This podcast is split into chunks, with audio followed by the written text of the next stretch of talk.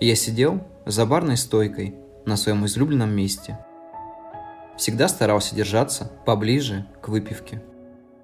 Еще один пятничный вечер, потраченный на мое бесконечное саморазрушение. Алкоголь для меня был чем-то большим, чем выходом. Иногда он был для меня входом в этот иллюзорный мир, в котором я становился совершенно другим человеком. «Повторите», – обратился я к бармену. Я достал из кармана пачку и закурил. Нервно двигал пепельницу из стороны в сторону. Меня тошнило от этой обстановки. Иногда хотелось просто прижаться как можно ближе к стойке и выблевать все свои эмоции. Затем наблюдать, как они медленно растекаются по идеально плоской поверхности. В таких вещах я мог бы разглядеть побольше красоты, чем в что-либо другом. Кто-то дернул меня за руку. «Эй, приятель!» Я повернулся влево и увидел худощавого парня. Мы были незнакомы, но он смотрел на меня так, словно мы были знакомы уже пару десятков лет. «Ты меня ни с кем не перепутал?»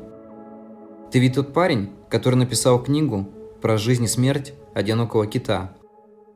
Давай угощу тебя выпивкой». Я взял паузу, а затем произнес. «Тогда я точно тот самый парень». Он заказал нам виски. В ближайшие полчаса он расспрашивал меня о том, что подтолкнуло меня на написание этого романа. Я отвечал ему, что я несколько десятков раз пересмотрел «Освободите Вилли» и пришел к выводу, что я могу написать правдивее и драматичнее о ките, чем Уилчер о какой-то касатке. По моему мнению, у меня это получилось намного лучше. На самом деле, книга издалась в ограниченном тираже. Многие редакции отказались выпускать подобную литературу по причине того, что кит убивает всех своих сородичей, чтобы оплодотворить как можно больше самок, а затем вымывает своей семенной жидкостью следы предыдущих китов. Редакторы повесили ярлык цензура, но я отказался что-то менять, ведь я хотел передать самую суть драмы в жизни китов, передать их чувство одиночества и спасения ради продолжения своего рода.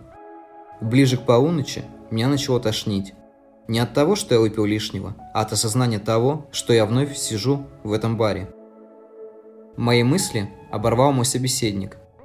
Я бы хотел экранизировать твой роман. Я посмотрел на этого парня сквозь туманные клубы дыма и вопросительно кивнул головой. Знаешь, я перечитал твою книгу раза три и понял, что фильм зайдет людям намного больше. Я ухмыльнулся, я понимал, что этот парень просто прикалывается или пытается ко мне подкатить. В принципе, и то, и другое меня раздражало. Даже если бы это был необычный, дешевый режиссер, а Стэнли, мать его, Кубрик, то его бы все равно бы забарковали на начальной стадии. Послушай, мы могли бы ставить его на закрытых показах. Закрытые показы – это то же самое, что и порнокинотеатры. Люди чаще приходят на них, чтобы скоротать время. Перебил я его. Наступила пауза. Мой собеседник был огорчен моим отказом, но не подавал виду. Осознав, что мой мочевой пузырь вот-вот взорвется, я удалился в уборную. Я встал и почувствовал, что ноги меня больше не держат, и я уже достаточно пьян.